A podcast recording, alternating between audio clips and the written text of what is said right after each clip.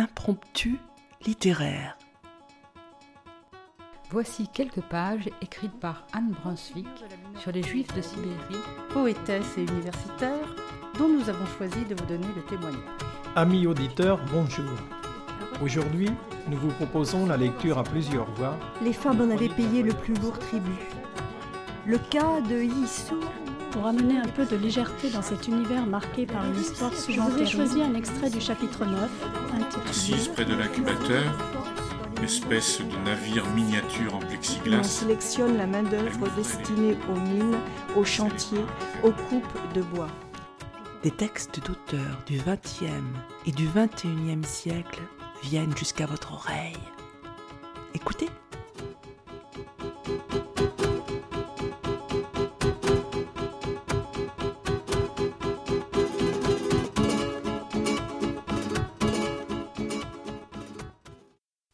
Fait l'objet de multiples publications à l'occasion de l'anniversaire de sa naissance. On y évoque l'humaniste, l'homme de théâtre, le philosophe qui avait condensé sa pensée dans ce Je me révolte, donc nous sommes. Nous avons été saisis par l'ouvrage de José Lenzini publié en 2009 aux éditions Actes Sud, intitulé Les derniers jours de la vie d'Albert Camus. José Lenzini qui a consacré plusieurs ouvrages à l'écrivain, reprend ici de manière factuelle le dernier voyage de lourd marin à Paris, au cours duquel Camus perdra la vie dans la voiture de son éditeur et ami Michel Gallimard. Si les faits et leur issue tragique constituent l'architecture du récit, José Lenzini imagine avec émotion et poésie le cours des pensées de Camus durant ce voyage. Ce qu'on a appelé les événements d'Algérie, ses dissensions avec le milieu intellectuel français après l'obtention du prix Nobel deux ans plus tôt. On y découvre aussi, derrière l'artiste tourmenté, un être profondément humain, à jamais habité par cette terre d'Algérie qu'il aima passionnément, et par le silence d'une mer sourde et quasiment muette. José Lenzini lui-même écrit en préambule que ce silence de la mer constitue la trame même de son livre. Dans un entretien avec Vincent Josse, il notait l'échange tragique de silence et ajoutait, parlant de Camus, Il ne saura pas ce que sa mère a compris. On saisit mieux ce qui a fondé chez Camus sa vocation d'écrivain. Écrire, pour donner des mots à sa mère, de la chair à ses silences. Donner des mots à ceux qui n'en ont pas.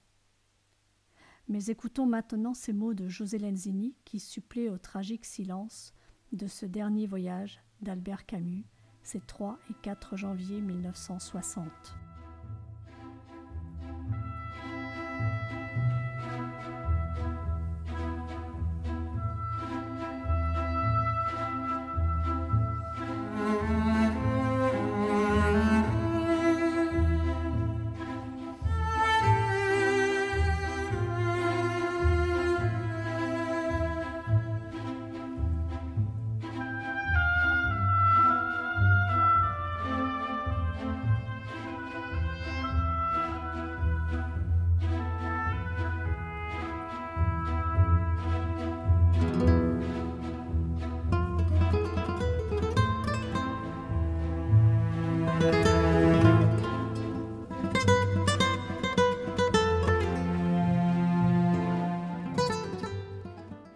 Trop jeune. Elle n'a dit que ces trois mots en les articulant du mieux qu'elle le pouvait. Trois mots après un long silence dans lequel étaient enfouies tant de phrases ravalées, douloureuses et vagues comme un désert. Elle n'a pas pu pleurer. Une grosse boule de feu coulait dans sa gorge, la brûlait au plus profond et séchait ses larmes. Ses deux nièces, Paul et Lucienne étaient restées légèrement en retrait, un peu étonnées qu'elle n'éclate pas en sanglots. Elles attendaient, immobiles, bras ballants, ne sachant que faire, que dire, ni quelle attitude adopter. Il faisait sombre dans le petit appartement fleurant la soupe, la cire et l'humide. Il faisait sourd dans cette pièce dont les carreaux de l'unique fenêtre vibraient sous le passage du tramway carillonnait de sa cloche aigre, couvrant un moment le brouhaha permanent de la rue. ça ne la dérangeait pas.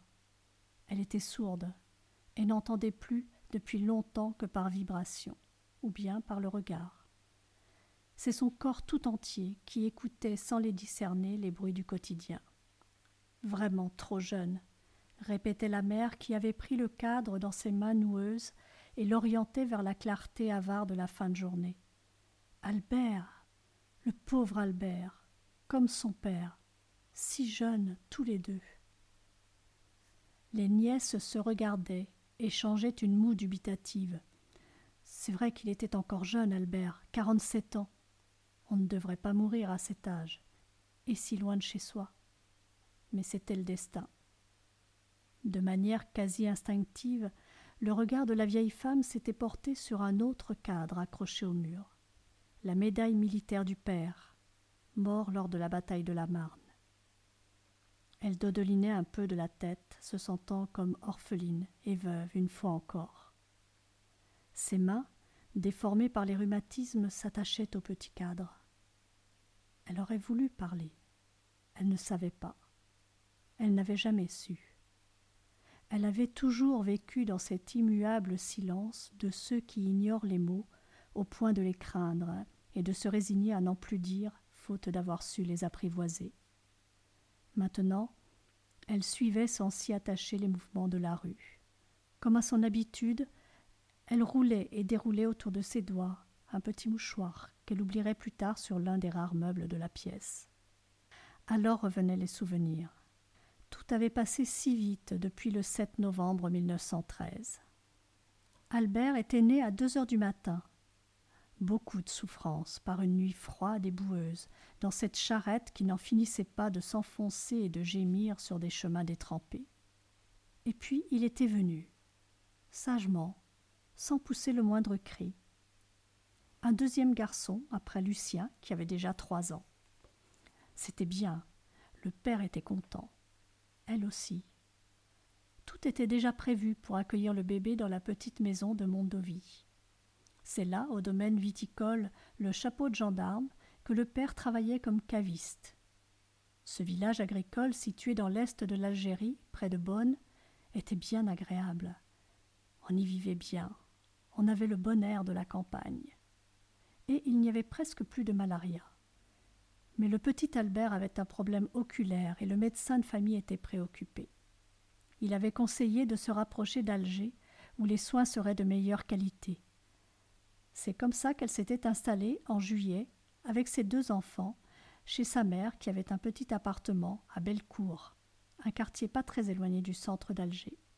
La vieille était un peu dure, mais c'était sa manière d'être. Dimanche 3 janvier 1960. Albert se prépare sans enthousiasme, avec en lui ce voile d'angoisse diffuse celle qu'il éprouve toujours quand il doit se rendre dans la capitale où il ne compte pas que des amis. Vieux réflexe venu de l'adolescence. En présence intellectuelle, il a toujours l'impression d'avoir quelque chose à se faire pardonner.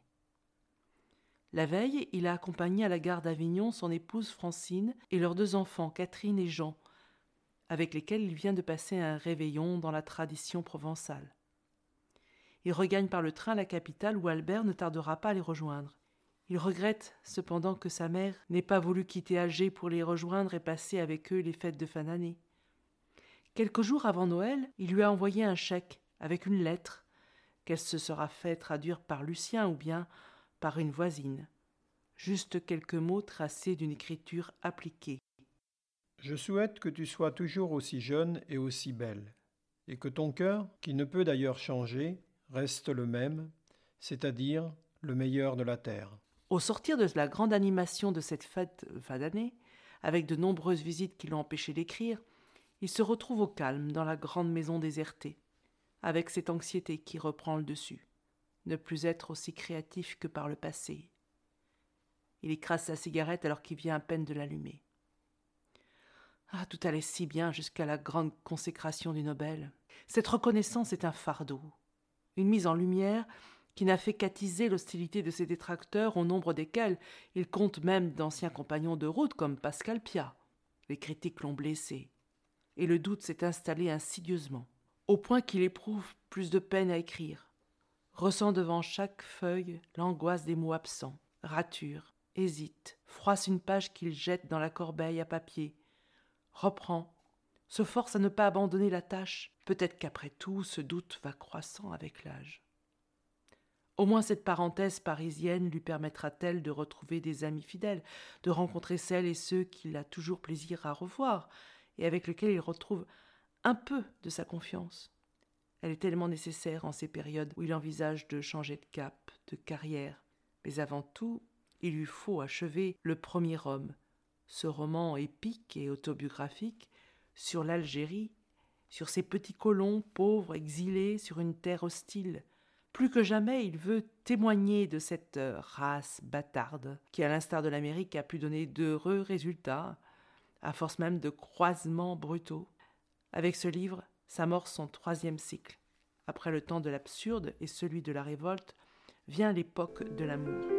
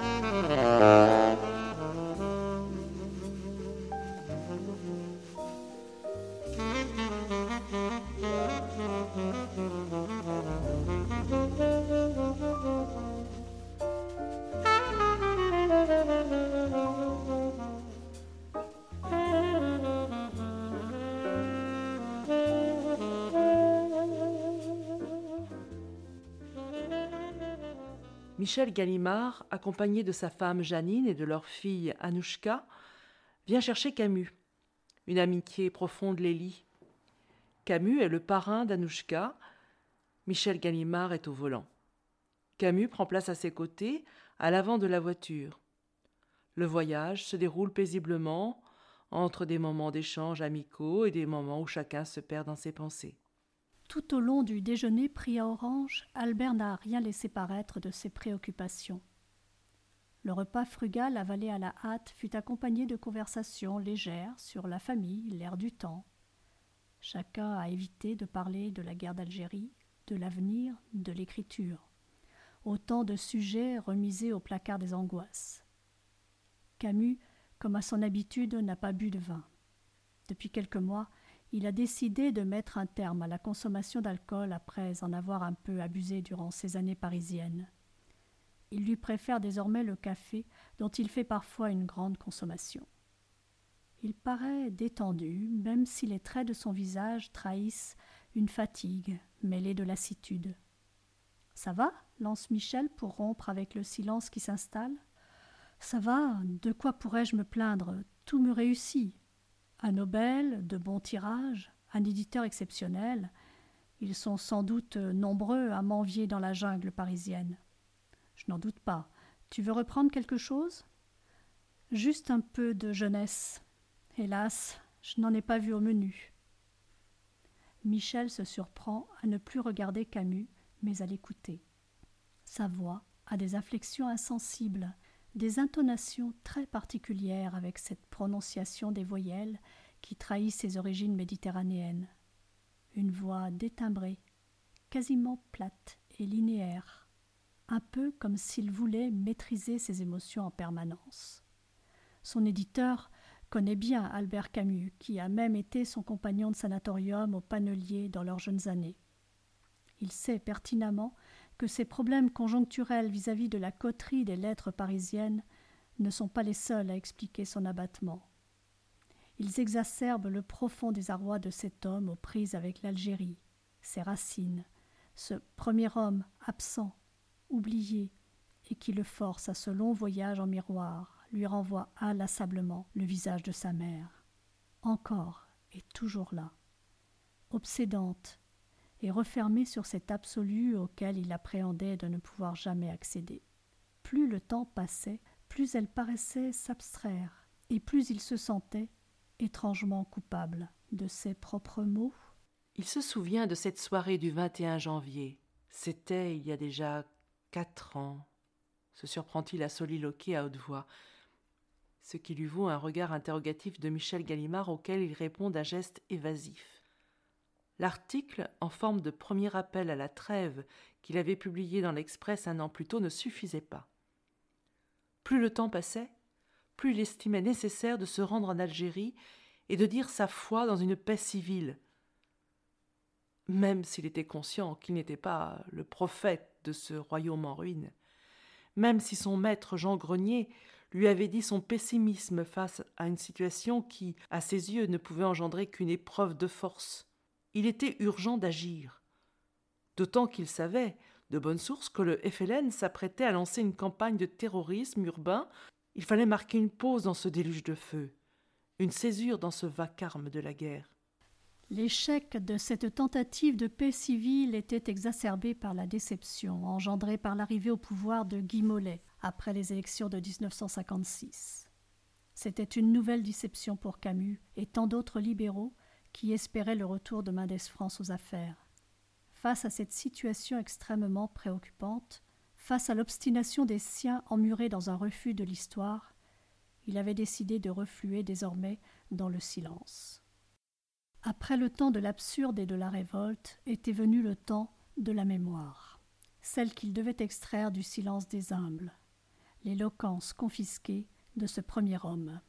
Il aurait voulu parler, mais il n'avait rien à dire, et les autres non plus. Sur leur visage taciturne se lisait souvent le chagrin et une sorte d'obstination. Parfois, en lui, le mot malheur se formait, mais à peine, et il disparaissait aussitôt comme une bulle naît et éclate en même temps. Pour cela, une fois encore, il lui faudrait pourtant transgresser le silence, miroir des servitudes, aux grandes dames de sa mère qui ne comprenait pas son entêtement, son obstination à ne pas se conformer à ce commandement de la nature. Silence du père, parti pour la guerre, alors qu'il n'avait que quelques mois et qui n'en reviendrait pas.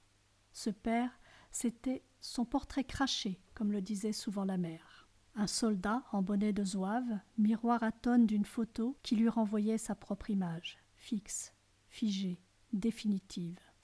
Silence de la mère, hérité de ce soldat disparu dont elle ne parvenait même pas à évoquer des souvenirs quand son fils la sollicitait.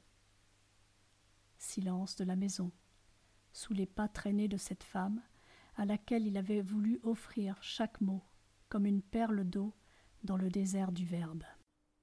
Il se souvenait encore du jour où sa mère était venue à l'école pour rencontrer le maître et lui dire avec ses pauvres mots amputés Monsieur maître, vous avez mis Albert sur liste pour concours de la sixième, mais nous n'avons pas argent pour les études, et ma mère veut. Albert travaille. Monsieur Germain l'avait rassuré, et lui avait dit que son fils pourrait, par son travail et ses bons résultats, gagner l'argent nécessaire en obtenant une bourse. La mère avait fait un signe de tête évasif, car elle n'avait pas compris.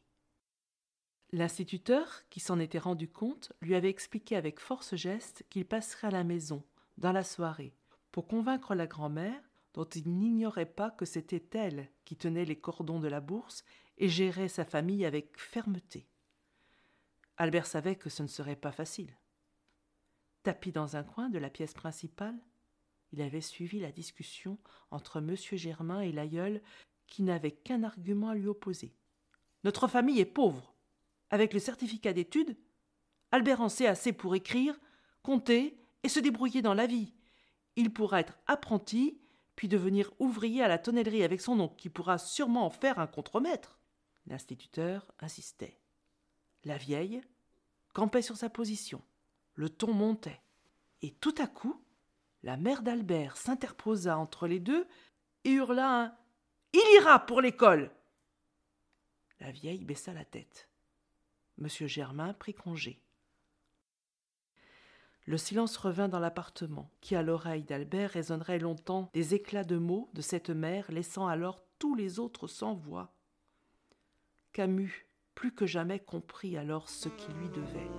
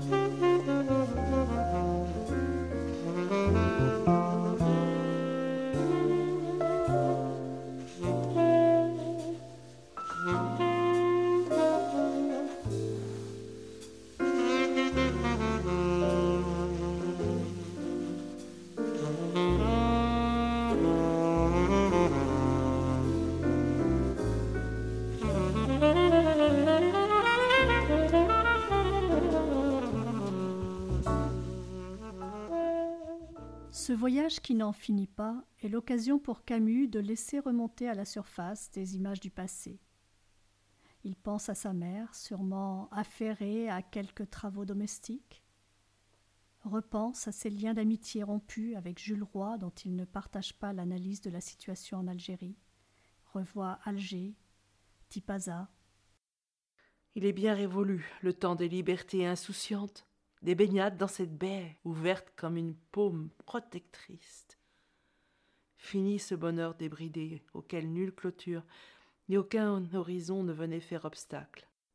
Mer, campagne, silence, parfum de cette terre, je m'emplissais d'une vie odorante et je mordais dans le fruit déjà doré du monde, bouleversé de sentir son jus sucré et fort courant le long de mes lèvres.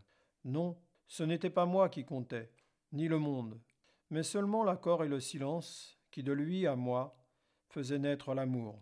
Le temps, la guerre avait même eu raison des pierres et de leur mutisme. Il fallait les faire parler, leur imposer un autre discours sur leur histoire même. Albert sent un goût âcre sur les lèvres. Il essaie de s'en défaire en les humectant de sa langue épaisse. Tipaza, Jemila, les ruines et les pierres, la compacité du temps, il se retrouve de nouveau dans la peau de l'enfant de cette femme à l'écart de l'affluence chère au frère René Char, une mère dans laquelle il devait avoir racine. Alors, confusément, les mots qu'elle lui confiait parcouraient lentement sa tête avant de trouer la léthargie de sa bouche. Là était et reste son héritage. Celle qui en a fait un passeur de mots par le réveil des signes qu'enfant il scrutait comme de drôles d'insectes immobiles, mais sûrement plus malins, plus dangereux parfois qu'il n'y paraissait, refusé sans jamais renoncer, aller d'un instant à l'autre avec la même détermination que Sisyphe poussant son rocher, malgré la pente glissante et raide, malgré les épaules blessées par le rocher qui roule sans cesse vers le bas. Être sans souci de paraître, avec la seule volonté de se perpétuer. Ce silence intérieur qui m'accompagne, il naît de la course lente qui mène la journée à cette autre journée.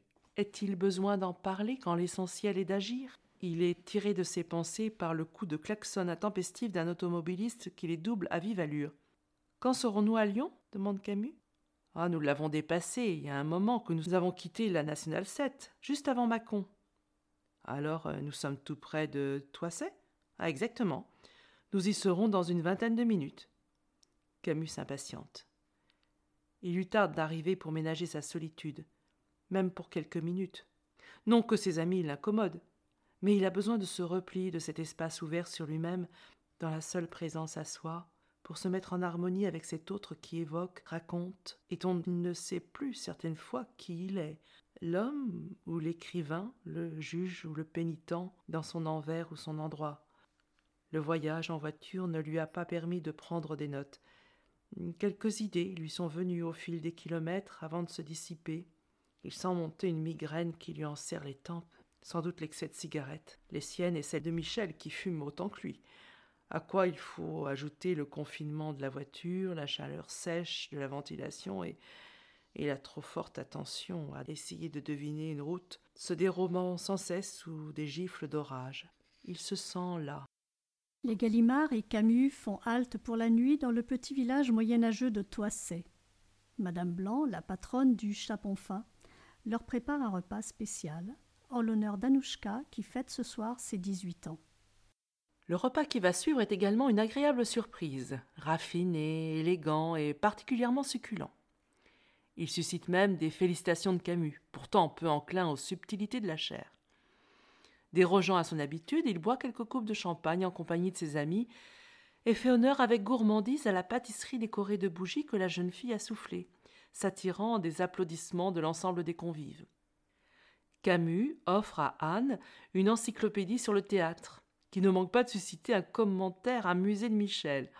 Ah, décidément, Albert, tu insistes. On se congratule, on porte un nouveau toast. À la réussite lance Camus, que Michel Gallimard reprend à la volée.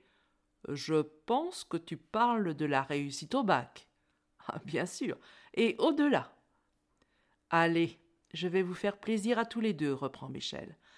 Anne, quand tu auras ton bac, Tu pourras faire du théâtre avec Albert. Mais, mais tu poursuivras tes études pour apprendre un vrai métier. D'accord? D'accord, papa, merci. Elle se lève, embrasse tout le monde et fait un clin d'œil à Camus, qui, à la dérobée, lui glisse à l'oreille. Il n'a pas compris que le théâtre est le seul vrai métier qui soit.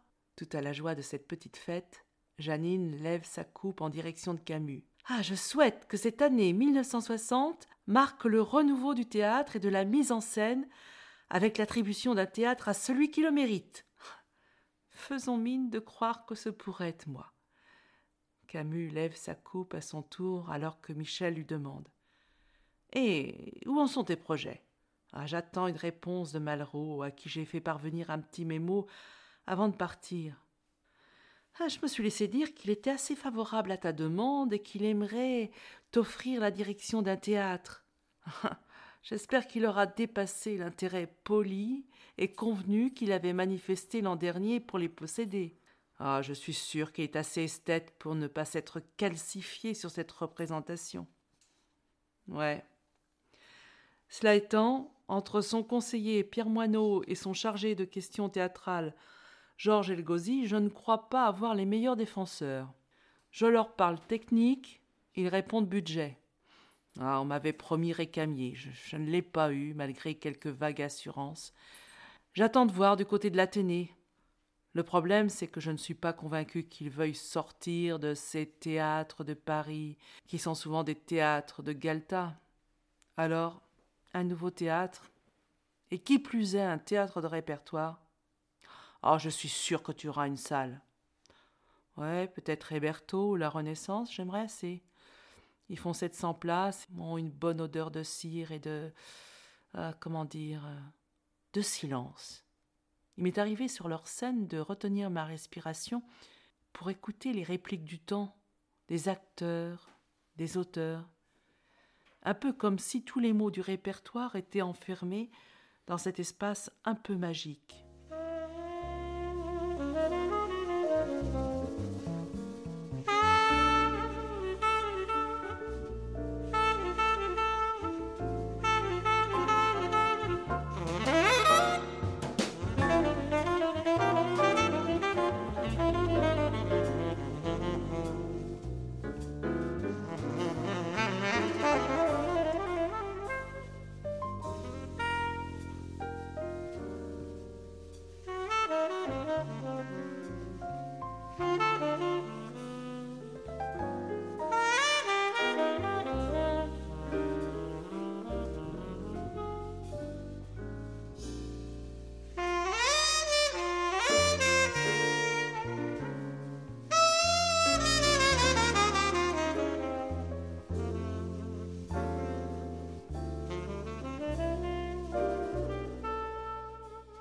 Au petit matin, tout le monde remonte en voiture.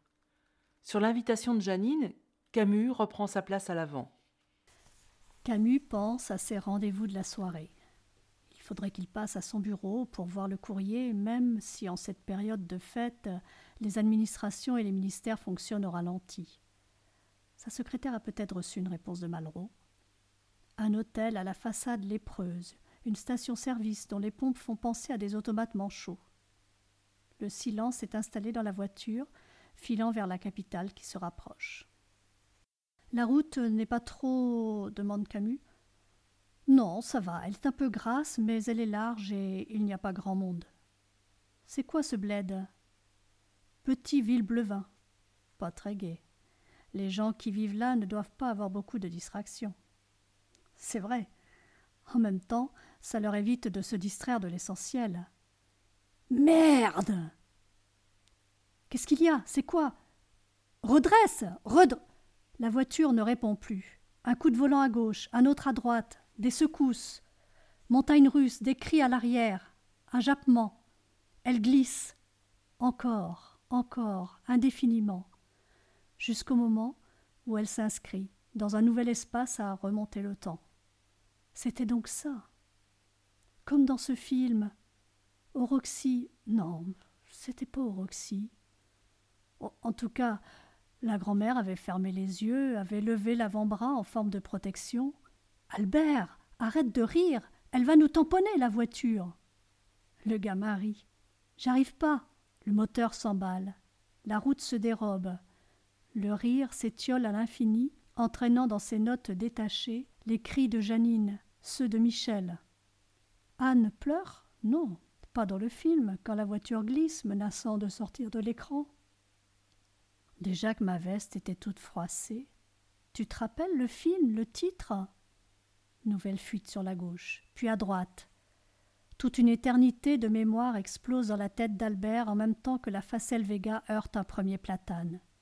Du verre blanc, porte-bonheur, la mère trempe le bout des doigts dans le vin qui coule sur la toile cirée et les porte au front de. Michel lâche le volant, ses mains flottent lentement jusqu'à son crâne ouvert sur une large tache de. Maman, c'est pas du vin. Et qu'est-ce que tu veux que ce soit? Le vin coule et la mère parle, parle, comme si ces quelques gouttes de rouge l'avaient enivrée. Des étoiles de verre s'envolent dans l'habitacle, fouettent les visages. Tempête sur la plage des sablettes, dans les dunes, la bouche pleine, minérale et muette, incapable de dire. Dire quoi? Le rire de l'enfant se répand jusqu'au fond de la salle quand le conducteur rebondit lentement vers le plafond, tente un geste, se désarticule comme un pantin flottant dans l'eau. Bert, on se tape un bain? Viens, t'es pas cap. Non, il doit s'occuper d'Anne, qui danse à côté de lui, qui s'éloigne vers le fond, frôle le chien blanc. La voiture glisse à nouveau, blanche et silencieuse comme les grands voiliers qui quittaient le port d'Alger, toisant les gamins flottant sur leurs grosses chambres à air noir festonnées de rustines. Feulement, grincement du tramway cahotant dans les tournants Rovigo. Encore un rocher. La grosse voiture est soulevée par une vague invisible. Craquement de l'arbre et de la tôle mêlée m'a tendu pour retenir la sacoche. Et la lettre. Pourquoi avoir écrit C'est ma dernière lettre? Mi, que va penser Mi? La sacoche et la tête qui cogne sur le pare-brise arrière. Mal, mal, mal. Elle ne va pas comprendre. Ça va, ça va, ça va mieux. Le bras frôle le tronc. Jamais monté aussi haut dans une colonne. Sourire. Les gens, ça peut pas voler. Tu vois, Lucien, qu'on peut voler? Juste une minute, dire quelques mots, écrire une lettre, expliquer pour l'accident et pour le manuscrit. Mais d'abord récupérer toutes les feuilles qui prennent leur envol sur les prés, dans les arbres. Cormery, reviens Ouf Maintenant, de nouveau, le silence dans ce grand pré où il joue le dormeur du Val, les yeux mi-clos sur un ciel bleu, comme on n'en voit qu'à Alger, quand le vent d'Est pousse les brumes de mer vers d'autres côtes. Albert Il faut lever Tu vas être en retard Oui, maman, juste un moment. Je, vais ouvrir les yeux. Je sens que ça va déjà beaucoup mieux. Qu'est-ce que c'est que l'écorchure au front? Encore le ballon? Ne dis rien à mémé. Inutile de l'inquiéter. J'ai trop sommeil. Et mes vêtements, dans quel état ils sont? Le rythme se ralentit celui du temps, du sang sous sa tempe. Il faut récupérer le cahier et noter. Il ajoutera ce passage où la mère apprend l'accident et ne dit que trois mots. C'est trop jeune. Trois mots, après un long silence dans lequel sont enfouies tant de phrases ravalées, douloureuses et vagues comme un désert. Elle ne peut pas pleurer, même si une grosse boule de feu coule dans sa gorge, la brûle au plus profond. Le regard de la vieille femme se porte naturellement sur la photo posée sur l'étagère. Il est là, figé dans son imperméable, une cigarette à la main, le regard de biais ne pouvant pas croiser celui de sa mère. Où est donc le carnet et le stylo? Il faut trouver la force de le prendre dans la poche intérieure de sa veste. Après, après ce long sommeil d'un futur qui désormais les conjuguera au passé. Il avait un peu froid. Il respirait sur le grand dos de la mer. Il respirait par vagues. Sous le grand balancement du soleil, il pouvait enfin dormir et revenir à l'enfance dont il n'avait jamais guéri, à ce secret de lumière et de pauvreté chaleureuse qui l'avait aidé à vivre et à tout vaincre.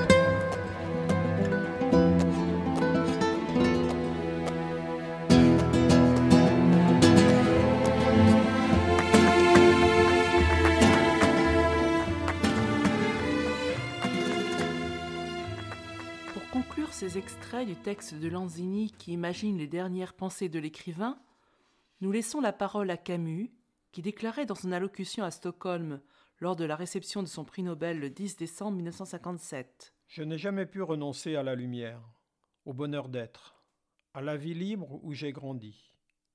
Mais bien que cette nostalgie explique beaucoup de mes erreurs et de mes fautes, elle m'a aidé sans doute à mieux comprendre mon métier.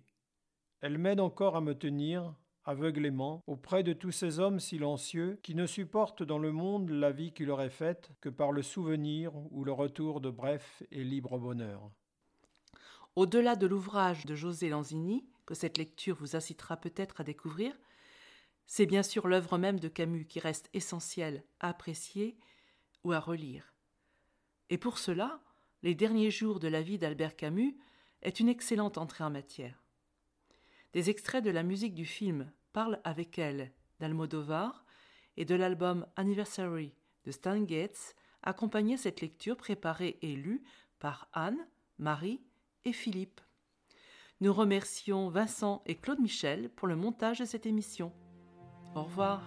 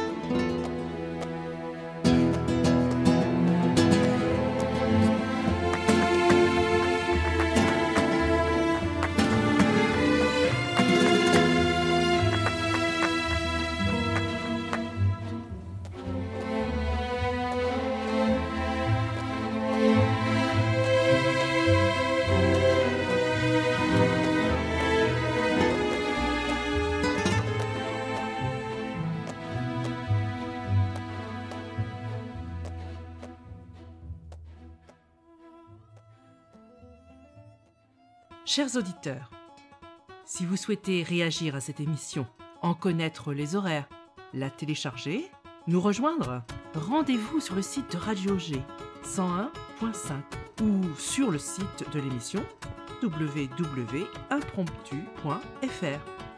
Vous nous y retrouverez